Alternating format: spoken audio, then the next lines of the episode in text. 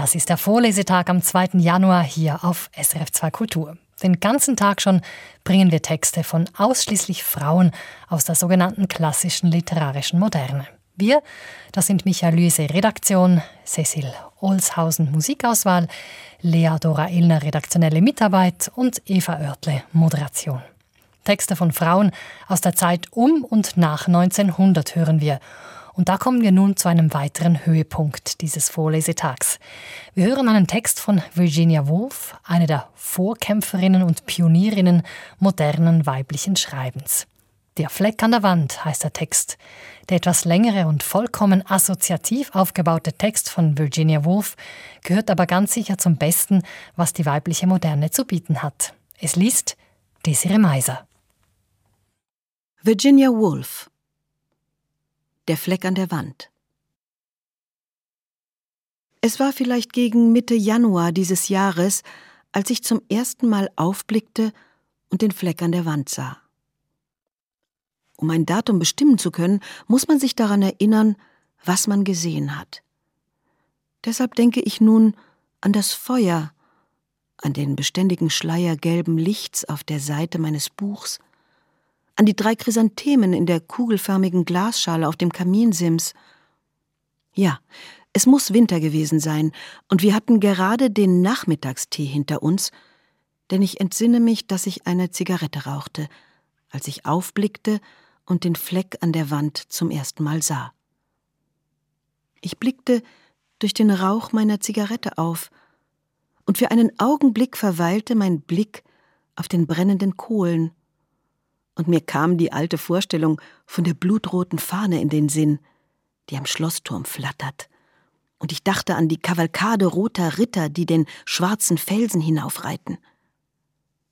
Zu meiner nicht geringen Erleichterung riss mich der Anblick des Flecks aus meinen Gedanken, aus einer alten, einer unwillkürlichen Fantasie, vielleicht in meiner Kindheit entstanden. Der Fleck war ein kleiner, runder Fleck, schwarz an der weißen Wand, etwa sechs oder sieben Zoll über dem Kaminsims. Wie leicht unsere Gedanken sich auf einen neuen Gegenstand stürzen, ihn eine Weile mitnehmen, wie Ameisen einen Strohhalm eifrig davontragen und ihn dann fallen lassen. Wäre dieser Fleck durch einen Nagel entstanden, so hätte dieser nicht für ein Gemälde bestimmt gewesen sein können, sondern nur für eine Miniatur die Miniatur einer Dame mit gepuderten Locken, puderbestäubten Wangen und Lippen wie roten Nelken. Selbstverständlich eine Fälschung, denn die Leute, die dieses Haus vor uns bewohnten, hätten Bilder auf diese Weise ausgesucht. Ein altes Bild für ein altes Zimmer. So waren sie. Sehr interessante Leute, und ich dachte so oft an sie und an den befremdlichsten Orten, weil man sie nie wiedersehen wird, nie wissen wird, wie es mit ihnen weiterging.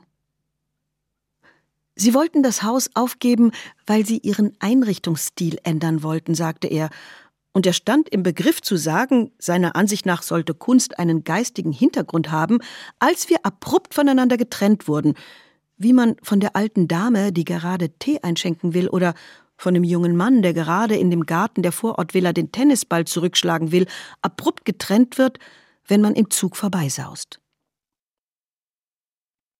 Aber was den Fleck betrifft, so bin ich mir nicht sicher. Letzten Endes glaube ich doch nicht, dass er von einem Nagel herrührt.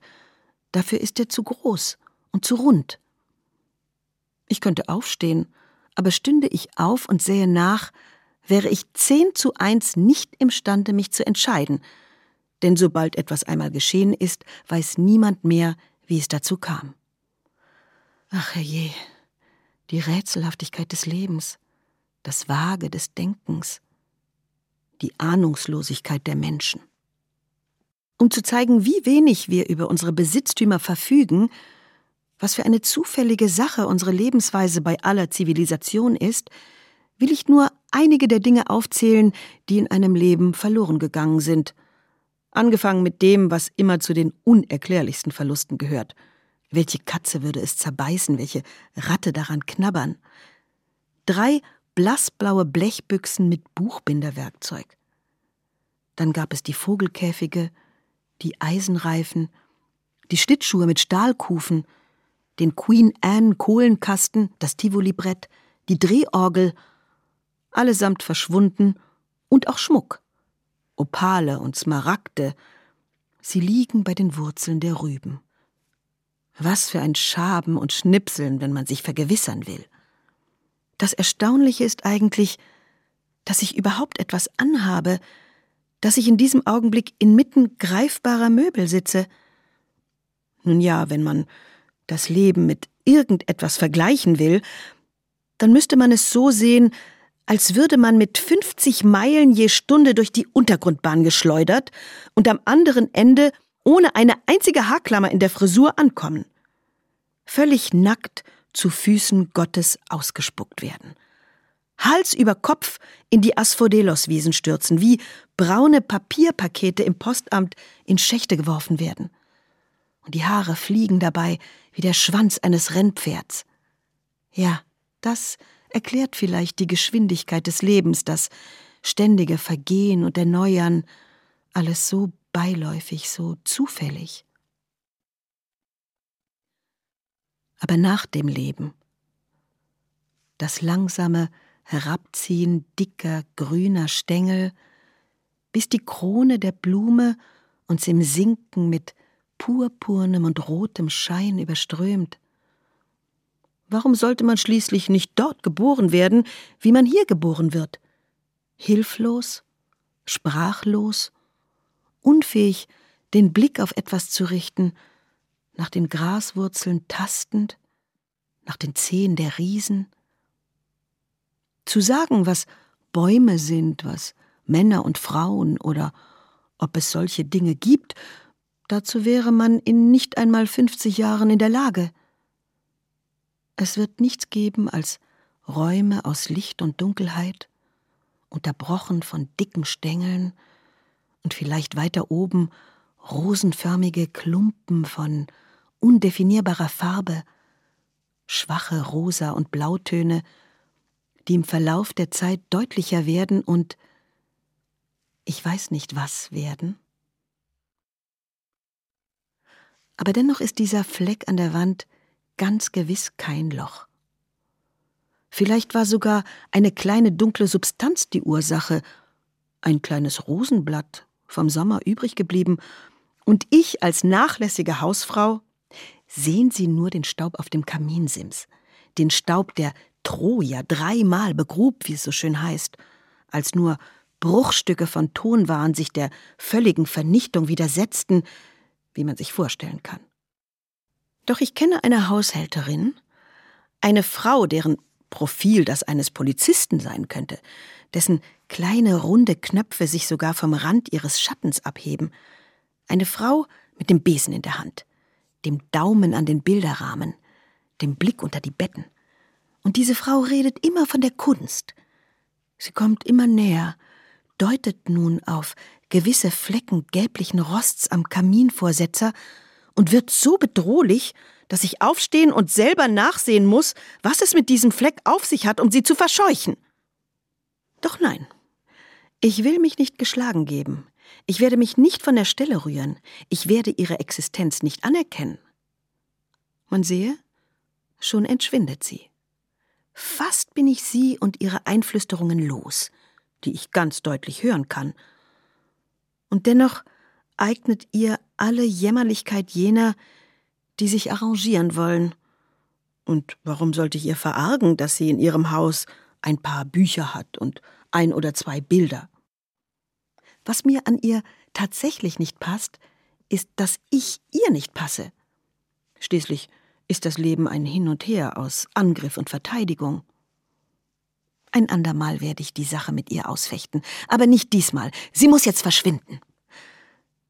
Der Baum vor dem Fenster klopft ganz sacht an die Glasscheibe. Ich will in Ruhe denken, friedlich, meandernd, ohne jede Unterbrechung, ohne meinen Stuhl verlassen zu müssen, unbeschwert von einem Gegenstand zum anderen wandern können, ohne jeden Eindruck von Feindseligkeit oder Widerstand. Ich will mich immer tiefer versenken, fort von der Oberfläche mit ihren harten, feststehenden Tatsachen. Um mich zu stellen, will ich den ersten Gedanken festhalten, der mir durch den Kopf geht. Shakespeare.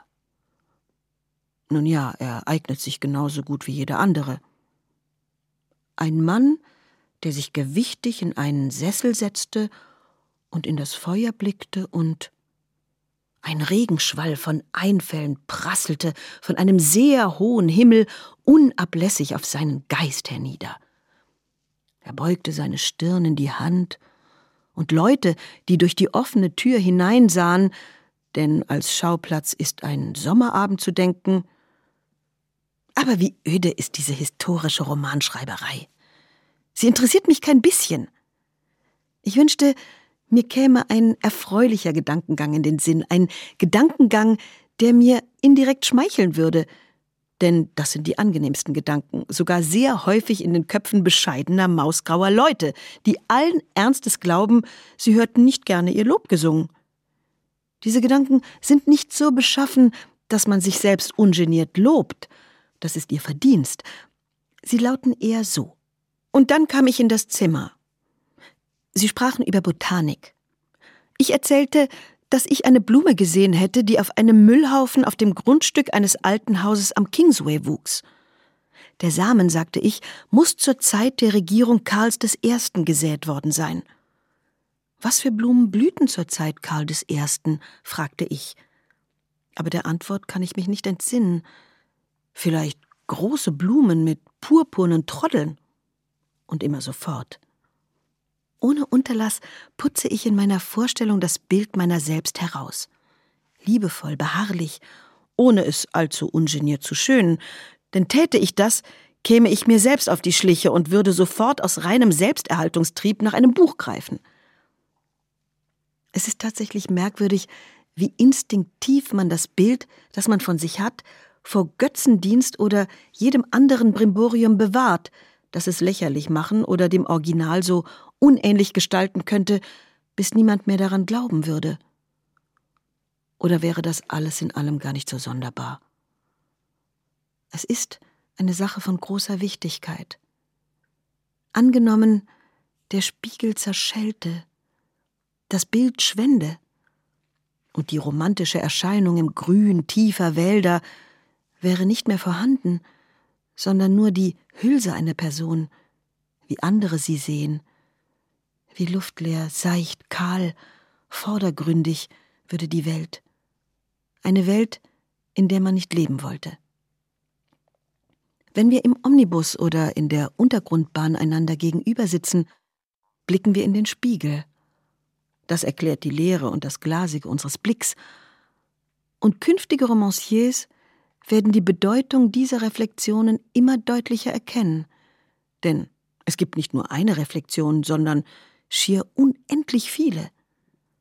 Das sind die Tiefen, die Sie ergründen werden, das sind die Phantome, die Sie verfolgen werden, wobei Sie in Ihren Geschichten zunehmend auf die Beschreibung der Wirklichkeit verzichten und das Wissen darum als gegeben betrachten, wie es die Griechen taten und vielleicht auch Shakespeare. Doch solche Generalisierungen sind völlig sinnlos. Der militärische Anklang des Wortes genügt. Er lässt an Leitartikel, an Kabinettsmitglieder denken. Wahrlich eine ganze Gattung von Dingen, die man als Kind für das Ding an sich hielt, das Normale, das Echte, von dem man nicht abweichen durfte, wollte man nicht unaussprechlicher Verdammnis anheimfallen. Generalisierungen rufen unversehens Sonntage in London in Erinnerung, Sonntagnachmittagsspaziergänge, Sonntagsmittagessen und ebenso die Art, wie man von Toten sprach, Kleidung und Gepflogenheiten, wie die bis zu einer bestimmten Uhrzeit gemeinsam in einem Zimmer zu sitzen, obwohl es niemandem behagte. Für alles gab es Regeln. Die Regel für Tischtücher zu jener bestimmten Epoche besagte, dass sie aus Tapisserie gefertigt sein mussten, mit kleinen gelben Kassetten auf der Oberfläche, wie man es auf Fotografien der Teppiche der Flure in den königlichen Palästen sehen kann. Alle anderen Tischtücher waren keine echten Tischtücher. Wie erschreckend und zugleich herrlich war es, festzustellen, dass diese wirklichen Dinge Sonntagsmittagsessen, Sonntagsspaziergänge, Landhäuser und Tischtücher nicht zur Gänze wirklich waren, sondern tatsächlich zur Hälfte Phantome, und dass die Verdammnis, die den Ungläubigen ereilte, nur ein Gefühl unstatthafter Freiheit war. Was nimmt heute den Platz dieser Dinge ein, so frage ich mich, den Platz jener echten, normalen Dinge? Vielleicht Männer? Sollte man eine Frau sein? Der männliche Standpunkt, der unser Leben bestimmt, der vorgibt, was sich gehört, der Whitakers Almanac einführte, der, wie ich vermute, seit dem Krieg für viele Männer und Frauen eine Art Phantom geworden ist und, wie man hoffen darf, bald auf die Müllhalde gelacht werden wird, wo die Phantome landen, die Mahagoni anrichten und die Landseerdrucke, Götter und Teufel und die Hölle und so weiter, uns allen ein berauschendes Gefühl unerlaubter Freiheit bescherend. So es denn Freiheit geben sollte. Unter bestimmten Lichtverhältnissen scheint der Fleck an der Wand sich geradezu von der Wand zu lösen. Er ist auch nicht kreisrund. Ich kann mir nicht sicher sein, aber er scheint mir einen sichtlichen Schatten zu werfen. Als wäre, betastete ich mit dem Finger die Wand, an einer bestimmten Stelle eine kleine Erhebung fühlbar, eine gleichmäßige Erhebung wie die Hügel an den South Downs, von denen es heißt, sie seien entweder Grabmale oder Überreste von Siedlungen. Vor die Wahl gestellt würde ich Grabmale vorziehen. Mit der Melancholie der meisten Engländer, die es mir angemessen erscheinen lässt, am Ende eines Spaziergangs an die Gebeine zu denken, die unter dem Rasen hingebreitet liegen. Darüber muss es irgendein Buch geben. Irgendein Altertumsforscher hat diese Knochen sicherlich ausgegraben und ihnen einen Namen gegeben.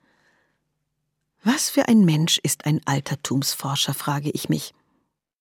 In der Regel Oberste im Ruhestand, vermute ich, die Grüppchen betagter Landarbeiter zur Kuppe dieses Hügels führen, Klumpen aus Erde und Steinen untersuchen und mit den Geistlichen aus der Nachbarschaft korrespondieren, die zur Frühstückszeit gastfrei sind und ihnen ein Gefühl der eigenen Wichtigkeit vermitteln. Und das Vergleichen von Pfeilspitzen erfordert Reisen Land auf, Land ab, zu Städten in anderen Grafschaften, eine erfreuliche Obliegenheit für sie und ihre nicht mehr jungen Ehefrauen, die gerne Pflaumenmarmelade kochen oder das Arbeitszimmer aufräumen würden und jeden Grund haben, die große Frage der Siedlung oder des Grabmals in fortgesetzter Schwebe zu halten, während der Oberst sich behaglich philosophisch wähnt beim Sammeln der Beweise für beide Erklärungen. Es steht außer Frage, dass er letzten Endes dazu neigt, sich für die Siedlung zu entscheiden, und angesichts gegenteiliger Ansichten verfasst er ein Pamphlet, das er bei der vierteljährlichen Tagung der örtlichen Gesellschaft vortragen will, als ein Schlaganfall ihn fällt, so dass seine letzten bewussten Gedanken weder seiner Frau noch seinen Kindern gelten, sondern der Siedlung und der Pfeilspitze dort, die sich heute im örtlichen Museum in einem Schaukasten befindet, zusammen mit dem Fuß einer chinesischen Mörderin, einer Handvoll elisabethanischer Nägel, einer ganzen Menge Tudor-Pfeifen, ein wenig römischer Keramik und dem Weinglas, aus dem Nelson trank, was beweist, nun ja, ich weiß nicht was. Nein, nein, nichts ist bewiesen, nichts ist gesichert und stünde ich in eben diesem Augenblick auf und vergewisserte mich, dass der Fleck an der Wand wirklich, was wollen wir sagen, der Kopf eines riesigen alten Nagels wäre, vor 200 Jahren in die Wand getrieben, der heute dank des fleißigen Bearbeitens seitens vieler Generationen von Hausmädchen seinen Kopf über den Anstrich erhoben hätte, und seinen ersten Eindruck des modernen Lebens von einem weißgetünchten, kaminfeuerbeschienenen Raum erhielte, welchen Nutzen hätte ich davon? Wissen? Material für weiteres Spekulieren? Ich kann im Sitzen so gut denken wie im Stehen. Und was ist Wissen? Was sind unsere Gelehrten anderes als die Nachfahren von Hexen und Eremiten, die in Höhlen und Wäldern kauerten, Kräutersude brauten, Spitzmäuse befragten und die Sprache der Sterne aufschrieben. Und je weniger wir sie in Ehren halten, während unser Aberglaube schwindet und unser Sinn für die Schönheit und für die Gesundheit alles Geistigen wächst, ja, man könnte sich eine sehr erfreuliche Welt vorstellen, eine ruhige, geräumige Welt mit tiefroten und blauen Blumen auf den weiten Wiesen, eine Welt ohne Professoren, ohne Spezialisten, ohne Haushälterinnen mit dem Profil von Polizisten, eine Welt, durch die man in Gedanken gleiten könnte, wie ein Fisch mit seiner Flosse durch das Wasser gleitet, die Stängel von Wasserlilien berührend, über Nestern weißer Meereseier schwebend. Wie friedlich ist es hier unten, wo man im Mittelpunkt der Welt wurzelt und durch das graue Wasser mit seinen plötzlichen Lichtblitzen und ihrem Widerschein nach oben blickt. Wäre da nicht Whittakers Almanac? Wäre da nicht das Verzeichnis der Rangfolge? Ich muss aufspringen und mich vergewissern, worum es sich bei diesem Fleck an der Wand tatsächlich handelt. Um einen Nagel, ein Rosenblatt, ein Loch in der Wand? Da haben wir die Natur wieder bei ihrem alten Kniff der Selbsterhaltung. Dieser Gedankengang, so erkennt sie, droht in Energieverschwendung auszuarten, sogar in einen gewissen Widerstreit mit der Wirklichkeit. Denn wer wagte jemals den geringsten Einspruch gegen das Verzeichnis der Rangfolge in Whitakers? Der Erzbischof von Canterbury hat Vorrang vor dem Lordkanzler. Der Lordkanzler hat Vorrang vor dem Erzbischof von York. Das ist der Leitgedanke von Whitakers. Und worauf es ankommt, ist zu wissen, wer auf wen folgt. Whitakers weiß es. Und dies möge, wie die Natur rät, uns trösten, statt uns zu erzürnen. Und wer sich nicht trösten lassen, sondern den Frieden dieser Stunde zerschmettern will, der möge den Fleck an der Wand bedenken. Ich verstehe den Kniff der Natur, ihre Neigung, das Handeln zu benutzen, um jeden Gedanken, der erregen oder schmerzen könnte, im Keim zu ersticken. Daher rührt, wie ich vermute, unsere leise Verachtung für Männer der Tat, Männer, die nicht denken, wie wir annehmen. Aber es ist nach wie vor nicht falsch, den eigenen unangenehmen Gedanken ein Ende zu bereiten, indem man einen Fleck an der Wand betrachtet. Wahrhaftig ist mir nun, da ich den Blick darauf gerichtet halte, zumute, als hätte ich eine Planke im Meer erhascht. Ich empfinde ein befriedigendes Gefühl der Wirklichkeit, das die zwei Erzbischöfe und den Lordkanzler im Handumdrehen ins Schattenreich der Phantome verweist. Hier haben wir etwas Greifbares, etwas Wirkliches. So schaltet man hastig das Licht an und bleibt ruhig liegen, wenn man aus einem mitternächtlichen Albtraum erwacht ist. Huldig der Kommode, huldigt dem Gegenständlichen, huldigt der Wirklichkeit, huldigt der unpersönlichen Welt, diesem Beweis einer Existenz, die sich von der unseren unterscheidet. Dessen will man versichert sein. Holz ist ein erfreulicher Gegenstand. Er stammt von einem Baum. Und Bäume wachsen. Aber wir wissen nicht, wie sie wachsen. Sie wachsen jahrelang, ohne sich um uns zu scheren, auf Wiesen, in Wäldern und an Flüssen. Lauter Dinge, an die man gerne denkt. Unter ihnen wedeln die Kühe an warmen Nachmittagen mit dem Schwanz. Sie färben die Flüsse so grün, dass man beim Anblick eines Moorhuhns, das ins Wasser taucht, fast erwartet, es mit grünem Gefieder wieder auftauchen zu sehen. Gerne denke ich an Fische, die sich wie geblähte Flaggen gegen den Strom stemmen, und an Gelbbrandkäfer, die im Flussbett bedächtig Schlammberge auftürmen. Gerne denke ich an den Baum selbst, zuerst an das straffe, trockene Gefühl des Holzes, dann das Knirschen im Sturm und dann das langsame, köstliche Sickern der Säfte. Ich denke auch gern an den Baum auf bloßem Feld in Winternächten, alle Blätter dicht eingerollt, nichts Empfindliches, den Eisengeschossen des Mondes ausgesetzt, ein kahler Mast auf einer Erde, die die ganze Nacht über unablässig taumelt. Vogelgesang muss im Juni sehr laut und befremdlich klingen. Und wie kalt müssen sich die Füße der Insekten an dem Baum anfühlen, die sich die Ritzen der Rinde hinaufmühen oder sich auf den dünnen grünen Markisen der Blätter sonnen, mit diamantenförmigen roten Augen geradeaus blicken. Eine nach der anderen reißen die Fasern unter dem unermesslichen kalten Druck der Erde, und dann kommt der letzte Sturm, und im Fallen graben sich die höchsten Äste wieder tief in den Boden. Und dennoch ist es mit dem Leben nicht vorbei. Einen Baum erwarten zahllose, geduldige, aufmerksame Leben in aller Welt. In Schlafzimmern, in Schiffen, auf dem Straßenpflaster, als Wandverkleidung von Zimmern, in denen Männer und Frauen nach dem Tee sitzen und Zigaretten rauchen. Dieser Baum ist voller friedvoller Gedanken, glücklicher Gedanken. Ich werde sie mir gerne einen nach dem anderen vergegenwärtigen, aber etwas kommt mir in die Quere. Wo war ich? Worum ging es? Um einen Baum? Einen Fluss? Die Downs? Whitakers Almanac? Asphodelos-Wiesen? Ich kann mich an nichts erinnern. Alles bewegt sich, fällt, entschlüpft, verschwindet. Materie wird in großem Maßstab umgewälzt. Jemand beugt sich über mich und sagt, ich gehe eine Zeitung kaufen. Ja? Obwohl es keinen Sinn hat, Zeitungen zu kaufen. Nie ereignet sich etwas. Dieser unselige Krieg, dieser verdammte Krieg. Aber trotzdem wüsste ich nicht, warum wir eine Schnecke an der Wand haben sollen.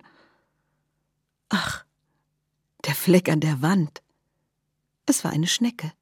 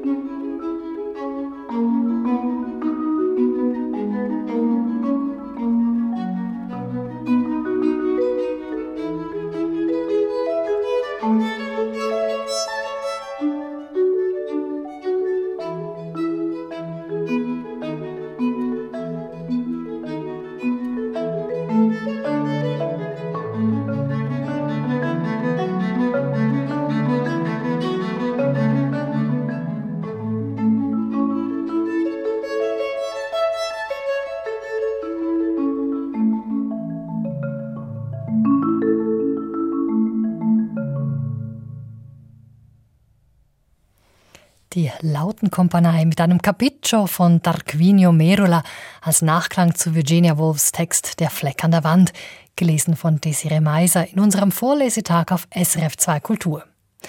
Und jetzt Musik von einer begabten Frau, die oft im Schatten ihres Mannes stand, Clara Schumann.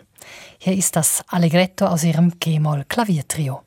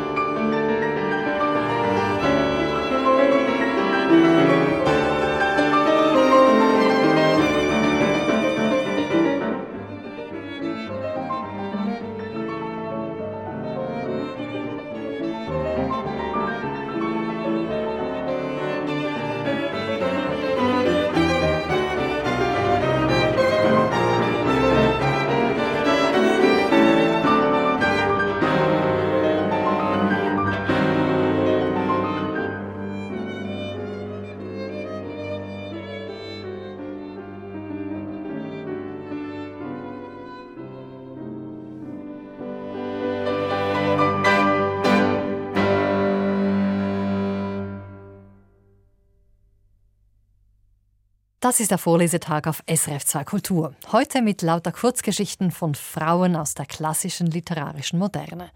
Grundlage dieser Textauswahl ist die Anthologie Prosaische Passionen, die erste deutschsprachige Sammlung mit Prosatexten ausschließlich von Frauen aus der klassischen literarischen Moderne überhaupt. Erschienen beim Manesse Verlag und herausgegeben von der Literaturwissenschaftlerin und Journalistin Sandra Kegel. Die Auswahl selbst, die stammt von meinem Kollegen Michael Lysier, der nun wieder bei mir hier ist. Michael, ich habe dich ganz am Anfang gefragt, was denn dieses weibliche Schreiben überhaupt ausmacht. Worüber wir nicht gesprochen haben, ist über die Qualität. Die sollten wir vielleicht doch auch noch erwähnen. Ja, unbedingt. Was mich am meisten beeindruckt hat und was für mich dann auch der Hauptauslöser für die Entscheidung gewesen ist, diese Texte überhaupt vorzuschlagen für so einen Vorlesetag, das ist die Qualität. Und wie erklärst du dir die? Also ich gehe jetzt nicht so weit zu sagen, dass die Qualität eine Erfindung ist, die erst durch die Frauen in die Literatur hineingekommen ist.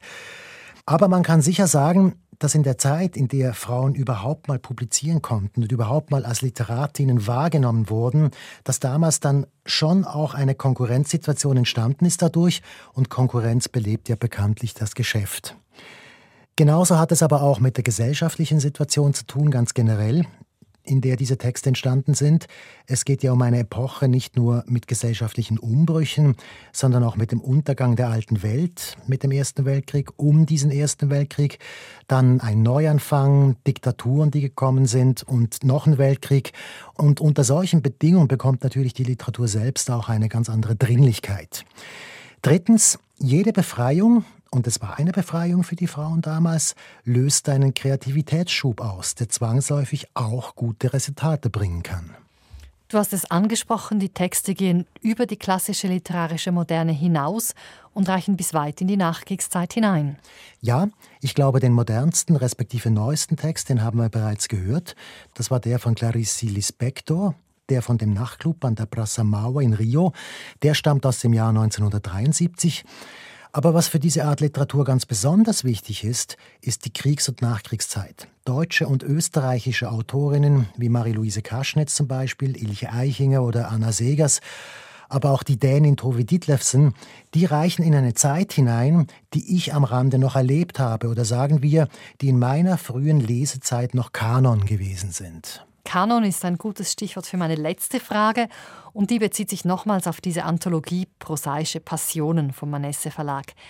Ändert sich der Kanon der Literatur mit so einem Buch für die Zukunft? Ja, hoffen wir es. Hoffen wir es, dass die Frauen, die wir heute vorgestellt haben und noch vorstellen werden, dass die Teil dieses Kanons werden. Und hoffen wir, dass es weitere vergleichbare Anthologien geben wird. Das ist aus historischen Gründen wichtig, aber auch für die Zukunft, denn jede schreibende Frau ist Vorbild für die Frauen künftiger Generationen. Danke, Michael Lüsi. Kommen wir nun also zu den Texten aus der Kriegs- und Nachkriegszeit. Zwei längere Texte stehen an. Zuerst ein Text der dänischen Autorin Tove Dietlefsen. Und der behandelt ein Thema, das oft vorkommt in der weiblichen Literatur, das Thema Abtreibung. Es liest Marie Löcker. Tove Ditlevsen für dich summ ich ein Wiegenlied.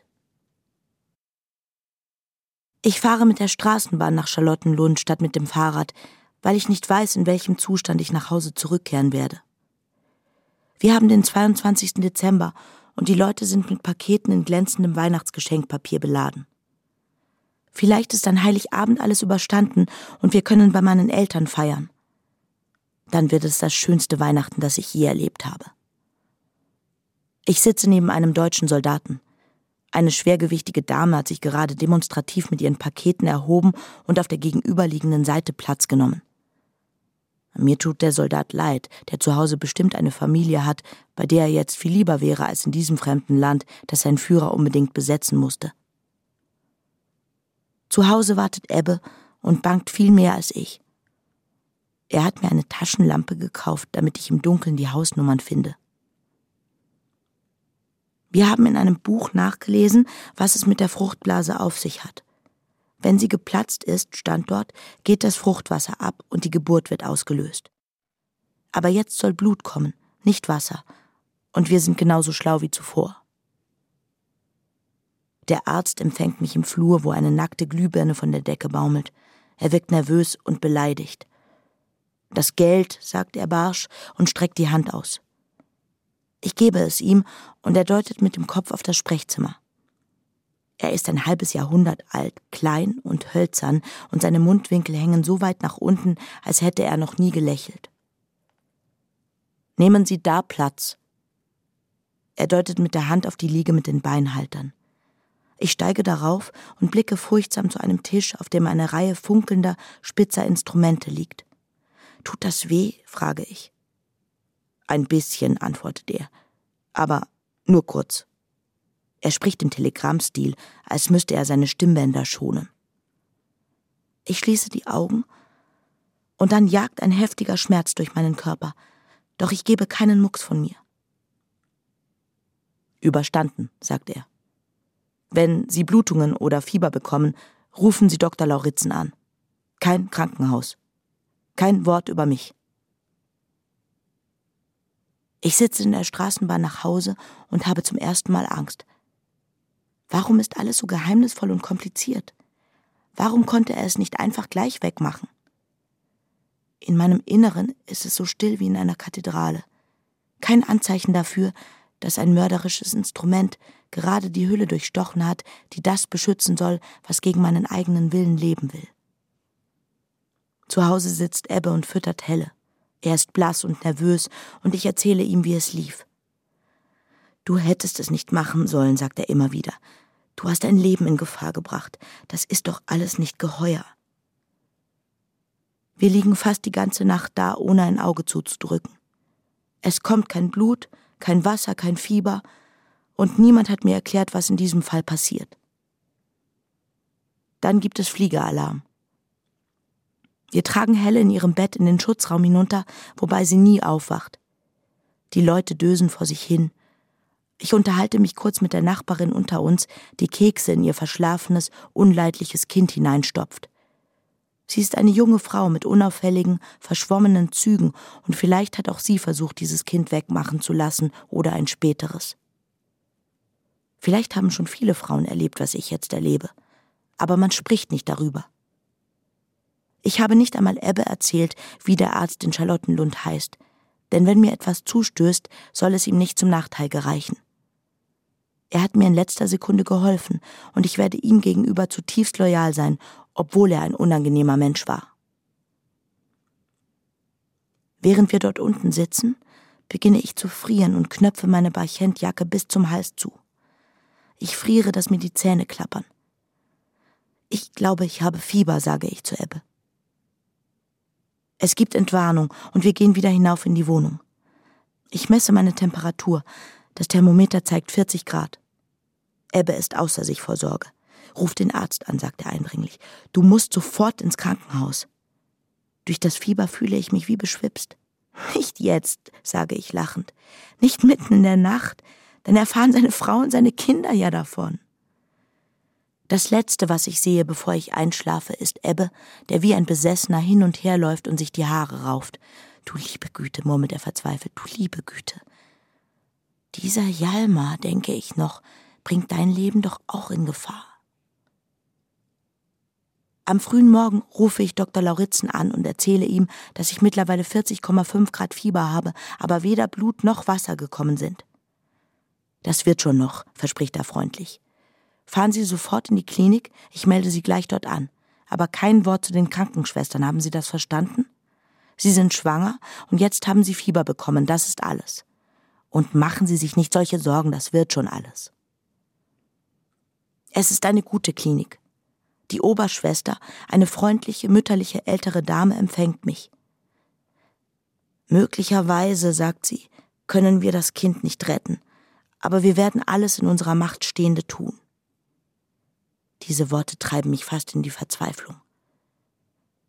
Als ich in ein Zweibettzimmer gebracht werde, stütze ich mich auf den Ellbogen und betrachte die Frau in dem anderen Bett, die fünf oder sechs Jahre älter ist als ich und ein hübsches, offenes Gesicht hat.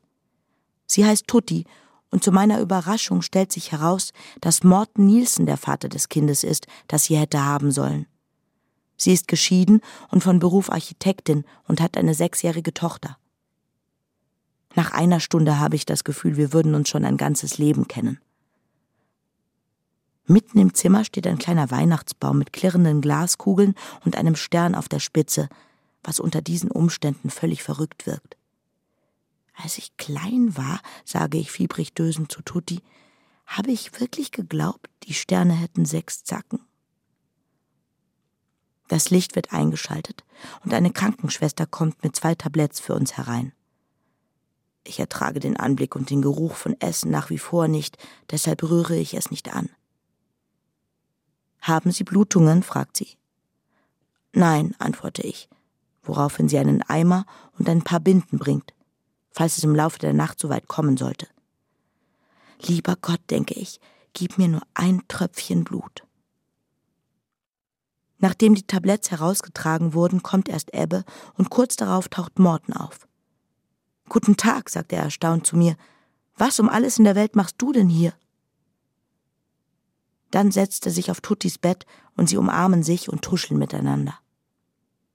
Ebbe hat 20 Chinintabletten dabei, die ihm von Nadja geliefert wurden. Nimm sie nur, wenn es unbedingt nötig ist, sagt er. Nachdem er gegangen ist, erzähle ich meiner Zimmergenossin, dass Nadja einmal mit Chinin einen Fötus abgetrieben hat, woraufhin Tutti keinen Grund sieht, warum ich die Tabletten nicht schlucken sollte. Also tue ich es. Die Nachtschwester kommt herein, löscht die Deckenbeleuchtung und knipst die Nachtlampe an, die das Zimmer mit einem gespenstischen blauen Schein erfüllt.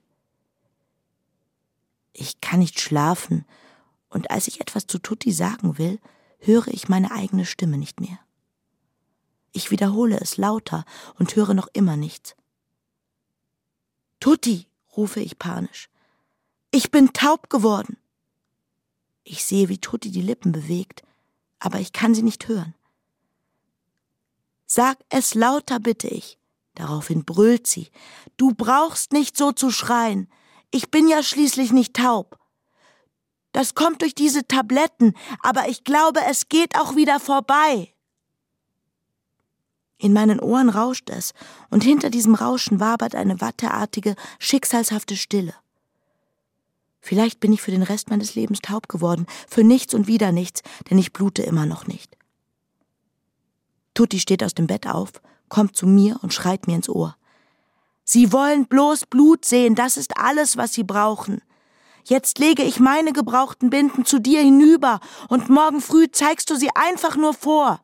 Dann werden sie endlich die Ausschabung machen. Sprich lauter, rufe ich verzweifelt, und dann verstehe ich endlich, was sie sagt. Die ganze Nacht über kommt sie treu sorgend zu mir und legt ihre gebrauchten Binden in meinen Eimer.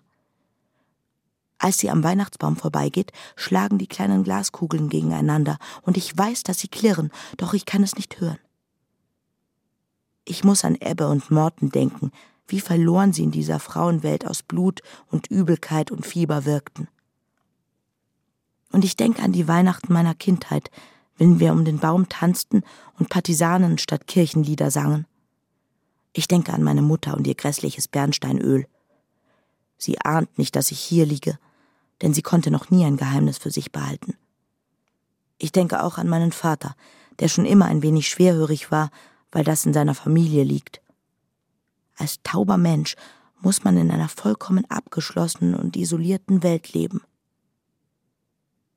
Vielleicht brauche ich ein Hörgerät.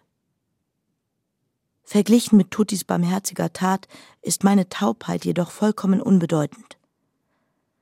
Die wissen genau, was hier vor sich geht, brüllt sie mir ins Ohr. Sie müssen nur den Schein wahren. Am frühen Morgen sinken wir erschöpft in den Schlaf, bis uns die Krankenschwester wieder weckt. Du liebe Güte, Sie haben aber geblutet, sagt sie mit geheuchelter Sorge und begutachtet die Ernte der Nacht im Eimer. Jetzt ist das Kind nicht mehr zu retten, fürchte ich. Ich muss sofort den Oberarzt rufen. Zu meiner Erleichterung stelle ich fest, dass ich wieder etwas höre. Sind Sie sehr traurig? fragt sie. Ein bisschen, lüge ich und versuche eine betrübte Miene aufzusetzen. Im Laufe des Vormittags kommt der Oberarzt und ich werde in den Operationssaal geschoben. Seien Sie nicht unglücklich, sagt er fröhlich. Sie haben ja zum Glück schon ein Kind. Dann legt man mir eine Maske über das Gesicht und meine Welt füllt sich mit Äthergeruch. Als ich wieder erwache, liege ich mit einem sauberen weißen Hemd im Bett. Tutti beugt sich lächelnd über mich. Na, sagt sie, bist du jetzt froh? Ja, antworte ich. Was hätte ich nur ohne dich getan? Das weiß sie auch nicht, meint aber, jetzt bräuchten wir uns keine Gedanken mehr darüber zu machen. Sie erzählt, dass Morton sie heiraten möchte.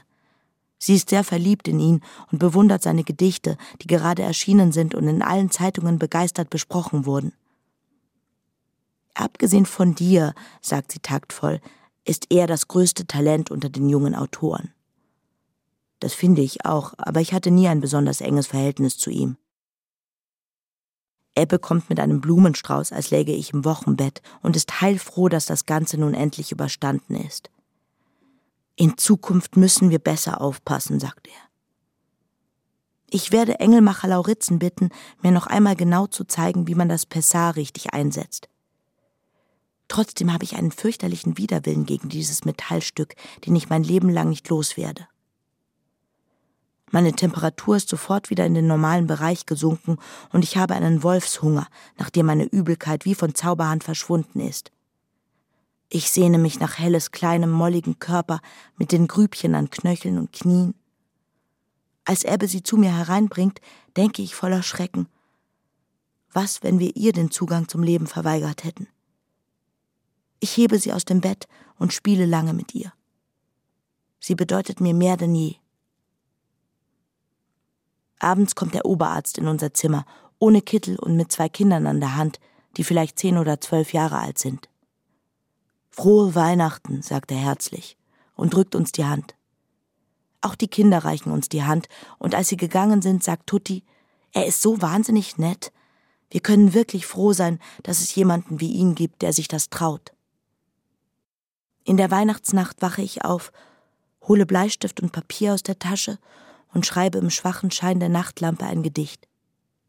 Für dich, der Schutz bei einer suchte, die allzu ängstlich war und voller Sorgen. Für dich summ ich ein Wiegenlied. Zwischen Nacht und Morgen. Ich bereue meine Entscheidung nicht. Aber in den dunklen Irrgängen meiner Seele bleiben trotzdem schwache Spuren zurück. Wie von Kinderfüßen in feuchtem Sand.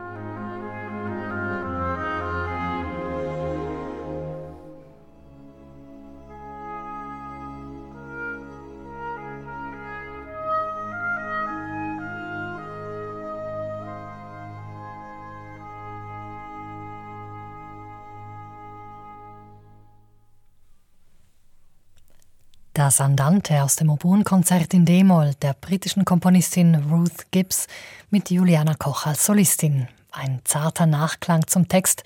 Für dich summe ich ein Wiegenlied von Tove Dietlefsen.